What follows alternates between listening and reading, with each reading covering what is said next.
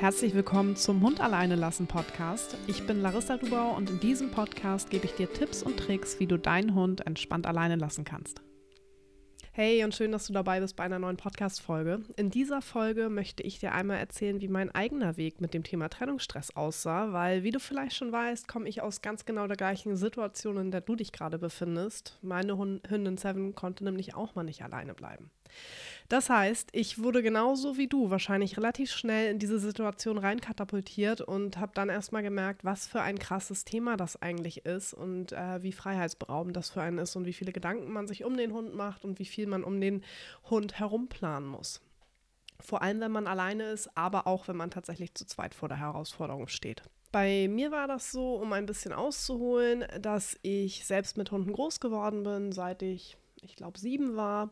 Wir hatten immer Hunde, meine Großeltern hatten auch Hunde. Ich war eigentlich immer von Hunden umgeben. Ich hatte tatsächlich auch eine deutsche Dogge, Cassie. Das war so eigentlich die Hündin meiner Großeltern, aber irgendwie haben wir beide uns so ein bisschen ausgesucht. Und da war mir total klar, okay, ich werde mein Leben mit Hunden verbringen. Das stand niemals wieder zur Debatte. Die Frage war eigentlich nur noch, wann.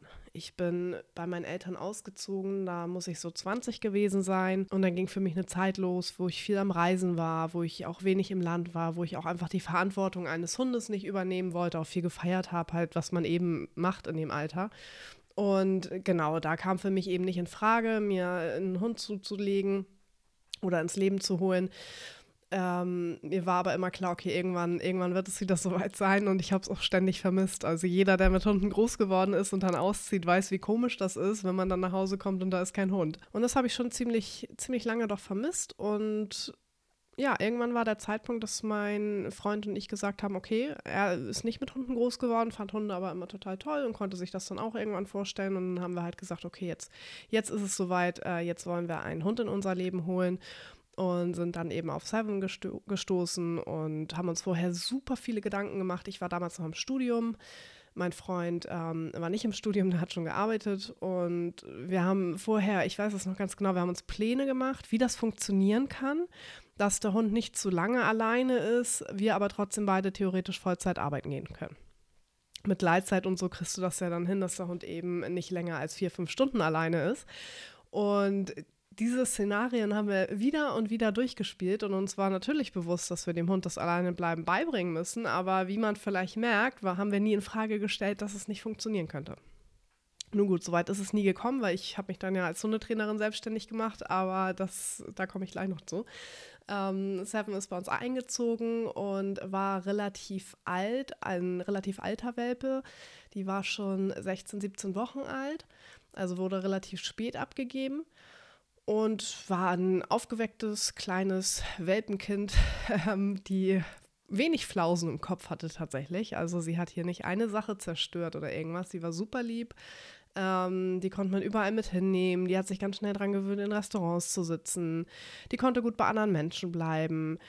Sie ist uns am Anfang schon viel hinterhergelaufen, aber das war so in der Welpenzeit, das ging nachher relativ schnell weg. Also war jetzt kein Hund, der eben mit aufgesprungen ist, wenn du aufge aufgestanden bist, sondern war da relativ normal. Und irgendwann wollten wir dann nach ein, zwei Wochen anfangen, so ein bisschen das Alleinbleiben zu üben, erstmal in einem Zimmer und dann nach und nach uns rausarbeiten und das hat nicht funktioniert. Also das in einem Zimmer haben wir dann irgendwann hinbekommen. Aber sobald die Haustür ging, da war Alarm. Also da wurde aus diesem kleinen, süßen Hund, der keiner Fliege was zuleide tun konnte, ein Monster, was hier die Tapete hochgesprungen ist und sich nicht mehr eingekriegt hat. Und dann ging halt das Problem los, ne? weil das war etwas, was für mich damals gar nicht ging. Das war für mich so, wow, das, damit kann ich nicht um. Das ist das Schlimmste, das ist der Worst Case. Ähm, ich weiß oder wusste ja auch immer, wie gesagt, ich bin mit Hunden groß geworden. Mit Hunden muss man Rücksicht nehmen und sein Leben auch anpassen. Aber trotzdem bin und war ich immer ein freiheitsliebender Mensch. Und da kam einfach so der Druck in mir auf, weil ich so dachte, so, boah, du kannst nie wieder ins Fitnessstudio gehen, ohne das irgendwie abzuklären und ohne dass der Hund irgendwie in Betreuung ist. Ähm, das war so dieser erste Impuls, als ich gemerkt habe, okay, wir trainieren hier kleinschrittig, von Grund auf schon, aber irgendwas funktioniert hier irgendwie gar nicht. So, und was macht man dann als erstes? Wir haben erstmal im Freundeskreis gefragt, was schon irgendwie voll unangenehm war, weil ich so dachte, oh, ey, komm, du, du kennst dich doch mit Hunden aus. Wie kann das sein, dass jetzt du das nicht hinbekommst, ne? Ähm, und dann kamen halt auch Sprüche so, ja, wir haben unseren Hund total abgefeiert, als wir das geübt haben. Der andere hat dann gesagt, nö, wir haben unseren Hund total ignoriert und kommt bloß nicht rein, wenn der Hund bellt. Du musst unbedingt warten, bis sie aufgehört hat, damit sie lernt, ähm, dass sie das nicht immer machen soll, damit du zurückkommst, ne? Also dieser typische Internet-Tipp, gegoogelt haben wir natürlich auch. Ähm, da haben wir zum Beispiel auch den Tipp gefunden mit dem Kong, dass man eben einen Kong hinlegt und den eben wegnimmt, wenn man wiederkommt, damit der Hund eben etwas Schönes mit dem Alleinbleiben assoziiert und das Schöne eben verschwindet, wenn man selbst wieder da ist. Ähm, auch das war so semi-erfolgreich. Also es gab tatsächlich ein paar Tipps, die haben dann mal ein, ein bis zweimal ganz okay funktioniert. Sie war aber nie entspannt. Also, aber damals war ich noch nicht an dem Punkt äh, zu erkennen, okay, der Hund muss entspannt sein. Sie war dann ruhig und das war schon ein mega Erfolg. Äh, ging aber dann immer relativ schnell wieder nach hinten los. Also das war alles nicht nachhaltig. Und ja, irgendwann haben wir auch aufgehört, großartig darüber zu reden, irgendwie im Freundeskreis und in der Familie, weil uns das tierisch auf den Keks ging, da doofe Sprüche zu bekommen. Und haben dann einfach gesagt, ja, passt alles so, ne? Aber standen halt nach wie vor vor diesem Problem.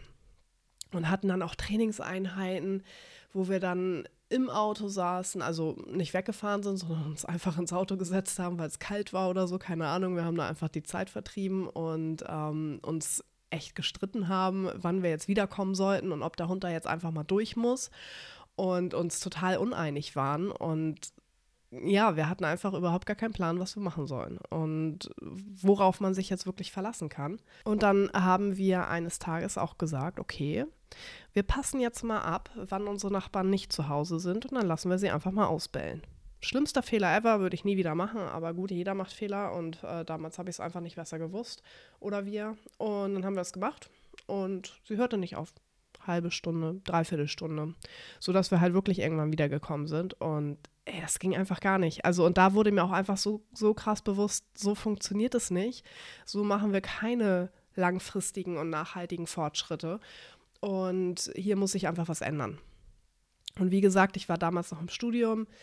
Es waren dann schon ein paar Monate vergangen, wohlgemerkt, ähm, und wusste eben, dass es auch zu Hunden viele Studien gibt. Äh, ich habe Psychologie studiert, da hat man relativ viel mit Studien zu tun. Das heißt, da hatte ich sowieso viele Zugänge und konnte einfach da relativ easy auch suchen und habe mir dann Studien dazu reingezogen und kam dann eben auf das Thema Trennungsangst, Separation Anxiety Trennungsstress bei uns im Deutschen. Ähm, und habe gesehen, okay, das ist echt ein krasses Ding bei Hunden. Das ist echt etwas, wo die Hunde gar nichts für können, wie bei uns eben eine Angststörung. Und das lässt sich glücklicherweise behandeln. Und habe mich immer weiter reingelesen und habe dann festgestellt, okay, alle Studien laufen auf eines hinaus. Und zwar, dass man dem Hund eben die Sicherheit geben muss. Also vergleichbar mit Höhenangst, dass man eben so kleinschrittig geht, dass man selbst sich sicher fühlt und eben Vertrauen in den aktuellen Stand bekommt und, und das halt eben wachsen kann dadurch. Ne? Und so habe ich eben angefangen zu trainieren. Ich habe dann angefangen, wirklich so kleinschrittig zu arbeiten. Kamera hatten wir übrigens schon lange von Anfang an, also sonst hätten wir gar nicht gesehen, was sie macht. Ähm, das war nicht das Ding. Und habe dann eben auch über Kamera immer geschaut, okay, ist sie wirklich fein oder sitzt sie jetzt schon wartend vor der Tür und habe mir einfach die Zeit genommen. Und glaub mir, das war grausam, weil ich doch eher ein ambitionierter, ehrgeiziger Mensch bin. Und das ist ein Thema, was sich so schwer beeinflussen lässt. Also das Größte, was du tun kannst, ist deinem Hund die Zeit zu geben und für ein Backup zu sorgen und deinen Hund nicht mehr alleine zu lassen. Ähm, aber mir fiel das so schwer, dass es so langsam voranging und sich nichts getan hat. Und ja, aber das war letzten Endes der Weg, den wir gegangen sind, äh, der erfolgreich war und den ich eben heute mittlerweile auch vermittel. Und ich habe mich aber immer weiter reingelesen und fand das aber irgendwie auf der anderen Seite auch ultra interessant. Ähm, und irgendwie hat es mich doch total genervt, dass es in Deutschland noch so ein Thema ist, was so wenig beleuchtet wird.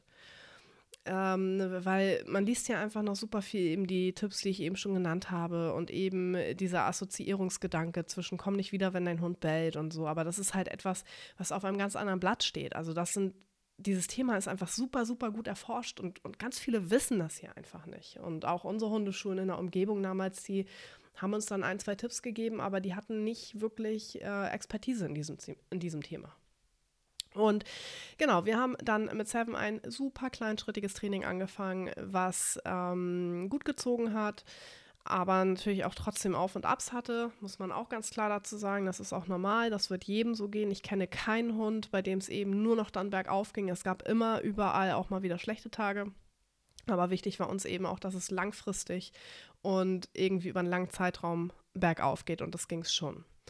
Und da waren wir nach circa drei Monaten für 30 Minuten vor der Haustür, was richtig gut ist. Man muss aber auch dazu sagen, dass wir vorher eben nicht das Problem hatten, dass sie uns an den Fersen klebte, wenn wir aufgestanden sind, uns wie ein Schatten überall hin verfolgt hat. Diese Zeiten waren halt lange vorbei. Ähm, das heißt, dieses Thema hatten wir nicht mehr und sie konnte auch in einem anderen Zimmer schon ganz gut alleine bleiben ab dem Zeitpunkt. Also wir waren nachher an einem Punkt, wo es wirklich das Thema war, vor die Haustür gehen und dort verlängern. Ähm, und da haben wir dann tatsächlich drei Monate für gebraucht, für diese 30 Minuten. Und ich würde sagen, circa nochmal drei Monate, um dann äh, einkaufen zu gehen. Das sollte kein Maßstab sein, weil jeder Hund ist unterschiedlich, jeder Mensch ist unterschiedlich, jedes Training ist unterschiedlich und jeder startet an einem ganz individuellen ähm, Zeitpunkt oder Trainingsstand. Aber nur damit du einmal gehört hast, wie lange das bei uns gedauert hat, weil ich weiß, dass diese Frage sehr häufig kommt. Und äh, wenn es dich interessiert, dann hast du hiermit gerade auch die Antwort bekommen. Genau. Und ja, so kleinschrittig das Training aufgebaut, immer weiter gemacht. Durchhaltevermögen ist das A und O, wirklich. Durchhaltevermögen in Kombination mit deinem Hund beobachten, die Körpersprache einschätzen, deinen Hund noch besser kennenlernen und schauen, okay, wann solltest du zurückkommen, um wirklich deinem Hund das Vertrauen zu geben. Also ganz, ganz wichtig ist, dass du deinen Hund im Training nicht zu weit pusht, weil sonst geht das Vertrauen ganz schnell wieder flöten. Du kannst dir es wirklich vorstellen, ich mag es immer ganz gerne, das eben mit uns Menschen zu vergleichen, weil wir uns dann einfach besser besser in die Situation hineinversetzen können. Du kannst es dir vorstellen wie eine massive Höhenangst, die du hast und du fühlst dich auf der ersten Stufe wirklich jetzt einigermaßen wohl und jetzt auf einmal katapultiert dich jemand aber zehn Stufen nach oben und dann weißt du, dann hast du das Problem auch erstmal wieder bei der ersten Stufe, weil dich das so geschockt hat.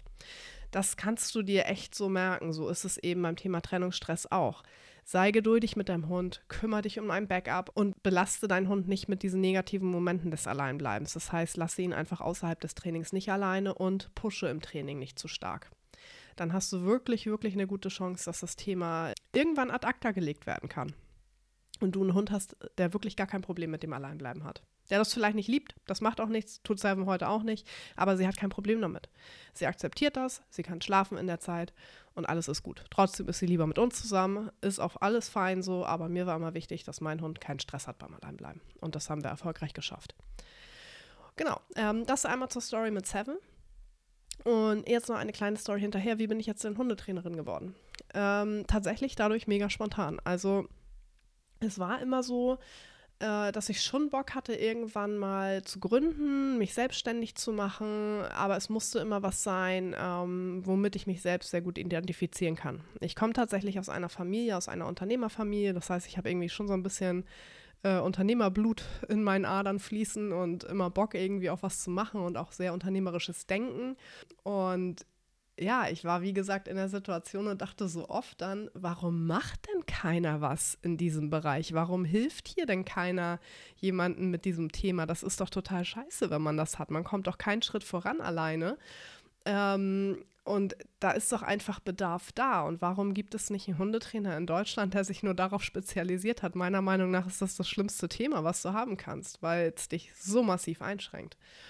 Und dann dachte ich mir, ja, gut, so what, dann mache ich das halt jetzt.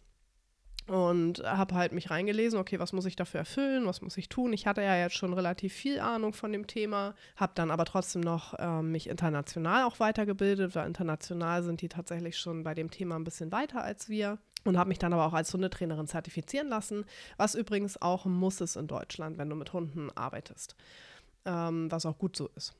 Und ja, dann bin ich gestartet, hatte 1 zu 1 Kunden. Das heißt, ich habe immer mit einem anderen Hundhalterteam gearbeitet und ähm, die begleitet, auch online tatsächlich schon, beziehungsweise dann über Telefon und über WhatsApp. Das mache ich auch nach wie vor, wenn der Bedarf da ist. Aber seit letztem Jahr kam mir dann eben auch die Idee, okay, warum, warum nicht einfach das Ganze auch in einer Gruppe machen? Weil gerade bei dem Thema, ich habe es ja am Anfang schon gesagt und ich weiß, dass es den meisten von euch auch so geht, man bekommt so viele dumme Sprüche, wo man denkt, das hilft mir nicht weiter, das zieht mich eher noch runter. Und warum nicht eine Gemeinschaft gründen, die zum einen gemeinsam trainiert, sich zum anderen aber auch auffängt und anfeuert und eben, wo diese Dummsprüche nicht ausgetauscht werden, sondern die einfach unterstützend ist. Und so kam Sturmfrei. Und so rief ich eben im Mai 2021 Sturmfrei ins Leben mit der ersten Gruppe aus elf Personen. Eigentlich wollte ich mit zehn starten, es sind letzten Endes elf geworden. Ja, so haben wir letzten Endes damit sturmfrei angefangen, mit den elf Personen und elf Hunden, was total cool war, weil die sich einfach schon so mega gut unterstützt haben. Und ja, in der Zeit jetzt von Mai bis heute ist aber Sturmfrei nochmal so gewachsen und hat sich nochmal so weiterentwickelt. Und da ist jeder Einzelne aus Sturmfrei tatsächlich auch sehr stark daran beteiligt.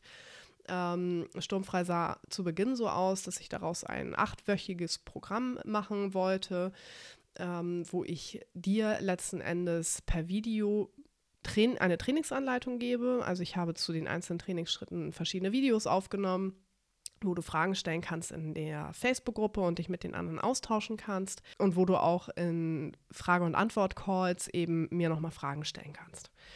Und das war so der Startpunkt, acht Wochen Ziel, das Ziel der acht Wochen war nicht, dass der Hund das Alleinbleiben lernt, sondern dass du genau weißt, wie es danach weitergeht. Und habe ich aber schon relativ schnell gemerkt, okay, der Mehrwert liegt tatsächlich ähm, in der individuellen Betreuung, die ich liefere. Das heißt, in der Facebook-Gruppe, in den Calls und die Leute wollten gerne länger betreut werden. Das heißt, ich habe gesagt, okay, ihr seid jetzt eigentlich acht Wochen hier drin, ihr seid meine erste Gruppe. Wir haben da ganz viel zusammengearbeitet. Ich habe ganz viel tolles Feedback bekommen, womit ich eben sturmfrei nochmal weiterentwickeln konnte und habe dann kurzerhand beschlossen, okay, ich mache aus den acht Wochen sechs Monate. So, sechs Monate ähm, war ein guter Rahmen, um eben die Leute fit zu machen, damit sie danach anschließend weiter trainieren können. Und das alles startete, wie gesagt, im Mai. Und danach hatte ich den Kurs auch erstmal geschlossen, um eben mit der ersten Gruppe eigentlich ja die acht Wochen fertig zu machen, sozusagen, um dann sturmfrei zu überarbeiten, wieder zu öffnen und wieder neue Leute reinzulassen.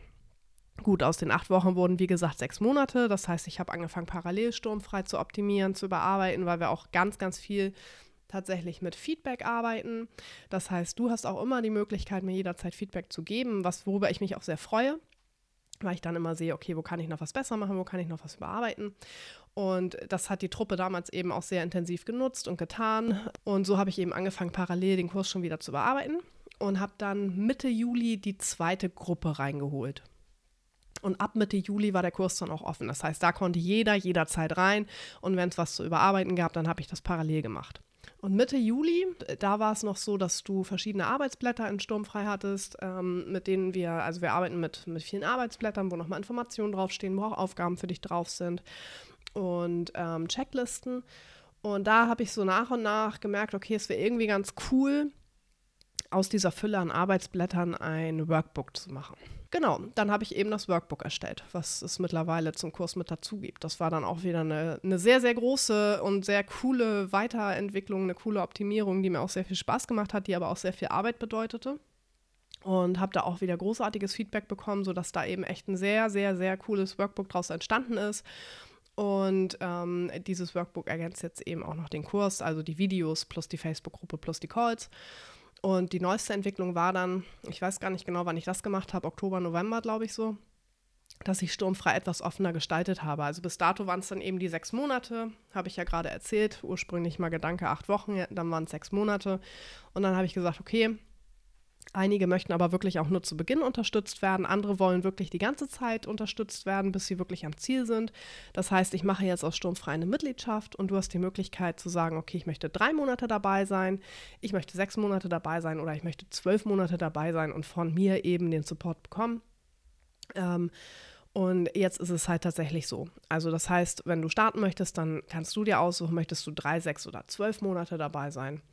Und ähm, nach Ablauf deiner Zeit hast du die Möglichkeit im Grunde danach zu buchen. Also da kannst du dann nochmal drei, sechs oder zwölf Monate ranhängen, wie auch immer du das möchtest, ähm, sodass du da halt extrem flexibel bist. Wie lange möchtest du begleitet werden, dass du auch erstmal ähm, eine kürzere Zeit wählen kannst, wenn du zu Beginn noch nicht so lange möchtest oder halt direkt sagst, hey, nee, ich möchte einfach wirklich eine sehr, sehr gute lange Betreuung, dann kommst du gleich zwölf Monate mit da rein.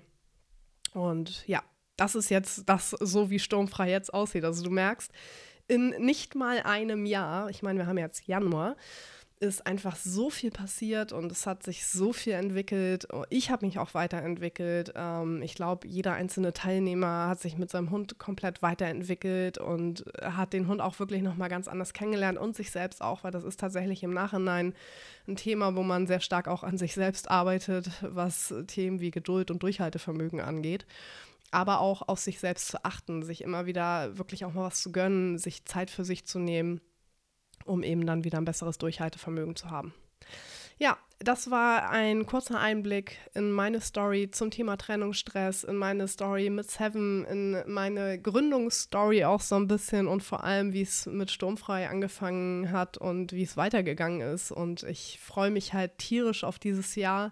Ich freue mich tierisch, Sturmfrei immer weiterzuentwickeln. Ich freue mich auf neue Teams und ähm, bin super, super happy, wie sich das bisher entwickelt hat.